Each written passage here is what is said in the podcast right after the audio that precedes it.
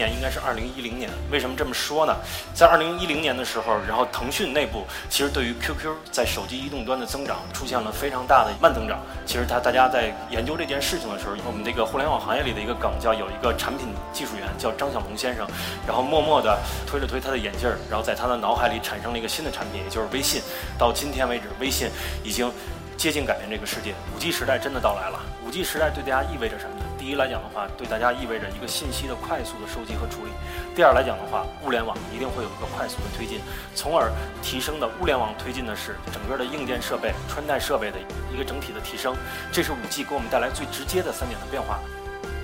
车内的高端的技术可以体验到人体的感觉，也就是说，当我在车里有不舒服的时候，它会迅速的做出反应，可以迅速的送我到附近的医院，可以迅速的给我提供一些救治的方式。科技给人带来了进步，但是同样，科技也是有温度的，科技也是给我们的身体、给我们的在出行过程中的安全提供了很好的一个保障。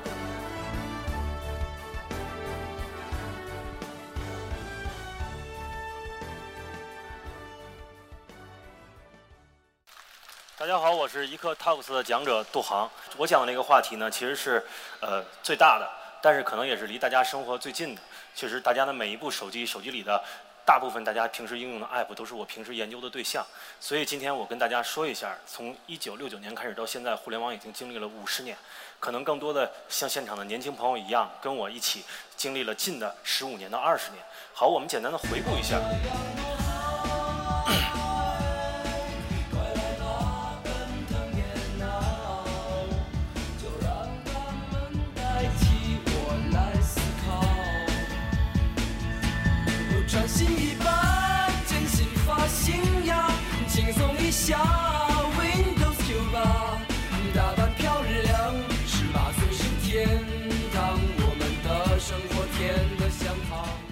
这是近期的一个非常火的一个综艺，叫《乐队的夏天》，里面翻唱了一首朴树在一九九九年演唱的一首歌曲，叫《New Boy》。然后里面有一句很有意思的歌词，叫“这个轻松一下 Windows 九八”。我相信在座的各位很多从第一个对互联网的概念，包括对电脑的概念，其实就是从这个 Windows 九八这个开机画面开始的。对，然后很快我们进入了 Web 时代，雅虎入场。呃，在一九九九年，OICQ 真正的出现在了大家的视野里。在二零零三年，淘宝真正的上线。在二零二零零五年，人人网也就是最早的社交的群体出现在大家的视野中。所以，互联网不管是从 Web 时代到今天的移动互联网时代，不管是从我们刚才提到的门户时代到后来的这个移动互联网时代，其实很快的这个进入到了我们的生活。我们也不可否认，互联网对于我们今天的生活的推进，对于城市的变化起到了绝对大的作用。好，下面我们跟大家。再看一看到二零一九年，我们叫移动互联网时代。从我个人来讲的话，移动互联网的元年应该是二零一零年。为什么这么说呢？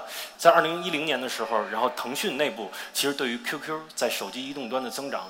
这个出现了非常大的一个。呃，慢增长。其实，他大家在研究这件事情的时候，有一个呃，我们行业内部的，我们这个互联网行业里的一个梗，叫有一个产品技术员叫张小龙先生，然后默默地推了推他的眼镜儿，然后在他的脑海里产生了一个新的产品，也就是微信。到今天为止，微信已经接近改变这个世界，对我们所有的这个生活习惯发生了重大的一个变化。然后到了今天来讲的话，移动互联网其实已经是一个百花齐放的一个局面。我们的吃喝住行、携程、滴滴等等这些软件，已经是我们生活里必不可少的呃情况。所以我刚才我快速的呃也简单的跟大家回顾了一下整个的互联网的一个发展状况。那后面来讲的话，我会聚焦三点，去跟大家说一说整个的一个跟时光相关的一个互联网的一个情况。第一来讲的话，叫信息通信。呃，五 G 时代真的到来了。五 G 时代对大家意味着什么呢？第一来讲的话，对大家意味着一个信息的快速的收集和处理。第二来讲的话，物联网一定会有一个快速的推进，从而提提升的物联网推进的是整个的硬件设备、穿戴设备的一一个整体的提升。这是五 G 给我们带来最直接的三点的变化。回顾一下，从一 G 时代，大哥大一个非常重要的一个时代产物。我们知道大陆的第一个大哥大的拥有者，当时花了将近两万元人民币，入网费将近五千元。对这个对于当时的普通家庭来讲的话是非常非常难接受的。但是当时它已经是一个移动通信的一个雏形。到了二 G 时代，整个的运营商来整。整体的这个发展，然后我们看到了手机成为了一个每一个成年人标配的一个产品，包括到今天我们还在用的短信，成为那个年代我们一百四十个字传递感情、传递信息的一个重要的一个媒介工具。然后到了三 G 时代，真正的智能手机登场，以苹果为代表的，对我们实现了音频和视频的一个实现。但是当当时消费者对于整个的网络的需求，对于整个的流量的需求的是非常之大的。好，到今天我们的四 G，我们已经不用再为流量去担心了。流量整体来讲的话，已经摆脱了运营商的各种各样的流量包，我们可以随时随地在没有 WiFi 的情况下拿出手机去看视频。对，当如果我没有那么长时间去看长视频的情况下，有一个非常重要的产物在四 G 时代是最大的胜利者，叫短视频。大家看到了今天的抖音、火山，对，大家看到了快手，很多这种短视频，其实在这个时代蓬勃发展。我们来看五 G 真正的意义，五 G 真正的意义其实是实现了低延迟的高速传输，快速的处理信息，会给我们生活带来非常大的一个变化。我们可以举几个例子。第一来讲的话是智能汽车，智能汽车不仅给大家带来一个科技的进步，其实更多也带来一个安全的进步。我们知道人脑去处理一个刹车的距离来讲的话，差不多要到呃零点四秒左右，然后五 G 把它改成了零点三秒。这零点一秒一个小小的差距意味着什么呢？意味着差不多三点六六米的一个刹车距离。如果我们按一百迈每公里来进行的话，正常的非常危险的交通事故的刹车距离在五到八米。也就是说，这零点一秒的时间解决觉得我们大约三点六米左右的距离，可以大大的提高我们交通事故的一个安全性。这是一个对于智能汽车的这个这个变化。第二是远程医疗，远程医疗来讲的话，我相信大家在不管任何一个城市最著名的医院去看病，一定是非常痛苦的。这个看病实在是这个人太多了，对。虽然说随着这个信息快速的发展，我们可以快速的通过远程的这种信息的传输去解决我们身体的一些问题。最后来讲的话是智能穿戴，VR 已经不是一个呃太新鲜的概念，但是它真的没有普及到我们生活里去。但是我们知道央视已经连续两年通过 VR 的技术，然后进行了整个的直播的发展。我相信通过五 G 快速传输的这个进步，VR 会很快的进入我们的生活之中。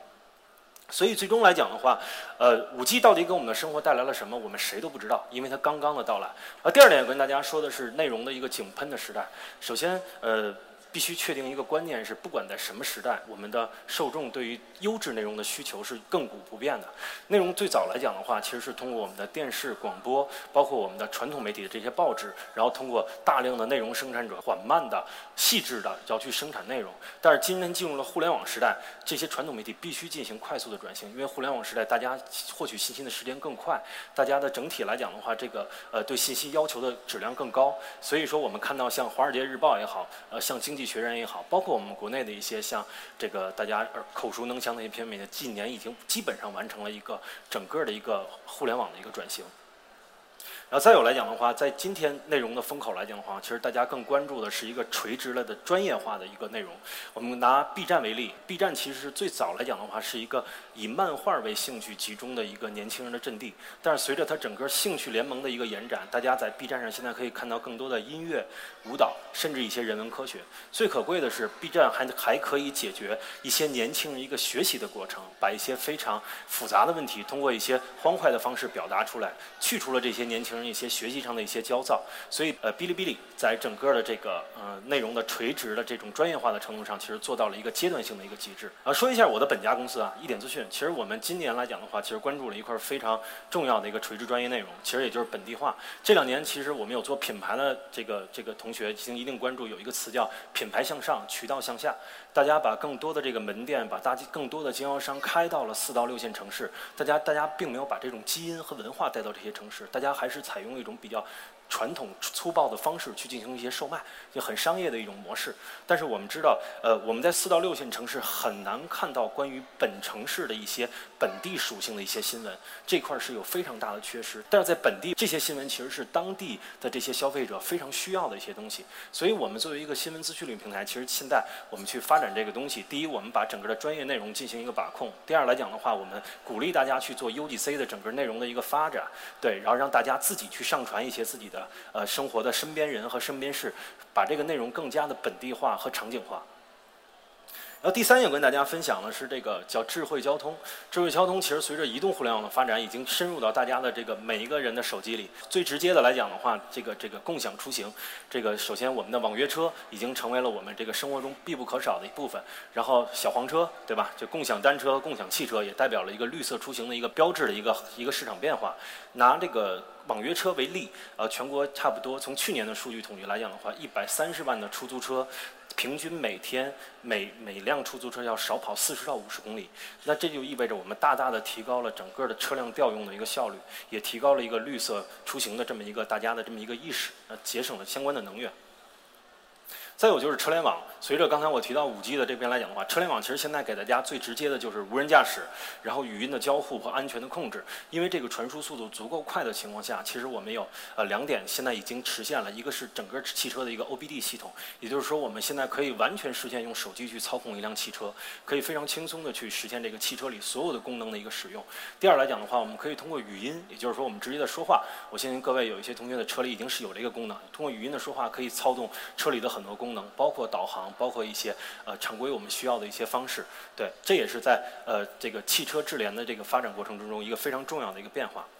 这是去年我们跟奥迪合作的一个项目，当时奥迪启用了它整个品牌最高端的一个技术，也就是说车内的呃这个高端的技术可以体验到人体的感觉。也就是说，当我在车里有不舒服的时候，它会迅速的做出反应，可以迅速的送我到附近的医院，可以迅速的给我提供一些救治的方式。科技给人带来了进步，但是同样科技也是有温度的，科技也是给我们的身体、给我们的在出行过程中的安全提供了很好的一个保障。今天主要来讲的话，是针对大家的生活方式和这个城市变化来进行的一个分享。过去的五十年已经过去了，未来的五十年，希望大家能呃跟我一起见证，看一看互联网的一些变化，能给大家的生活带来什么样的一个改变啊！谢谢。